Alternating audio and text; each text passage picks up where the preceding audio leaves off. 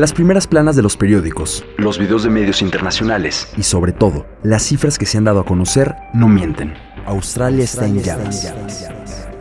Desde que comenzaron los incendios a finales del 2019 hasta el momento, han fallecido 27 personas, mientras que las llamas se han expandido por más de 8.400 hectáreas.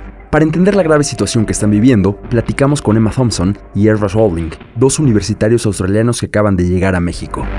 We do get fires every year, but it's never been this bad because cada año tenemos incendios, pero nunca así de graves. Las temperaturas han estado muy elevadas y el clima cada vez más seco, lo que hace muy complicado que se puedan combatir.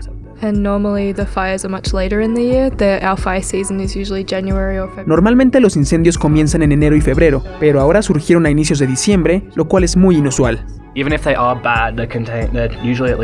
Hasta en los peores momentos han podido controlar estos incendios en zonas específicas, pero ahora se han expandido a lo largo del territorio, inclusive han llegado a la isla de Tasmania. La crisis ambiental se extiende por miles de hectáreas, arrasando con todo lo que se encuentra a su paso, incluyendo millones de animales.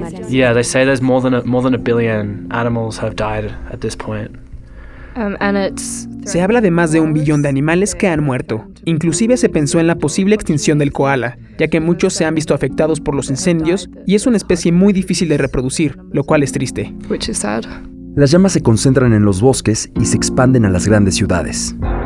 So the smoke has really heavily impacted where I live. Um, lots of friends and acquaintances of mine have had to go to hospital, um, but more extended family. El humo ha impactado gravemente en la zona donde yo vivo y ha hecho que varios amigos y familiares vayan al hospital. De hecho, un tío tuvo que evacuar porque las llamas podrían llegar a su casa. His house nearly burned down. Um, but where I go to university, pretty much all of donde yo estudio las calles han sido rodeadas y protegidas por el riesgo de que llegue el fuego. Han tenido que cerrar avenidas principales, pero la comunidad se encuentra bien.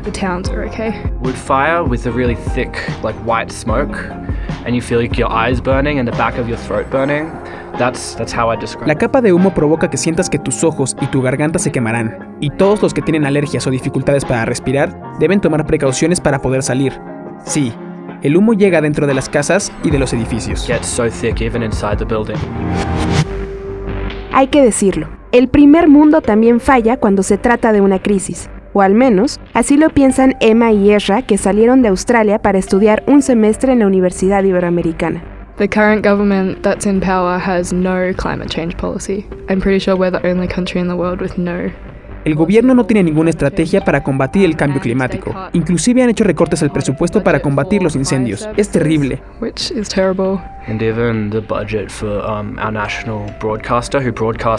Y no solo eso, el recorte al presupuesto también ha afectado las evacuaciones de emergencia y el apoyo para quienes han visto afectaciones o literalmente perdido su casa.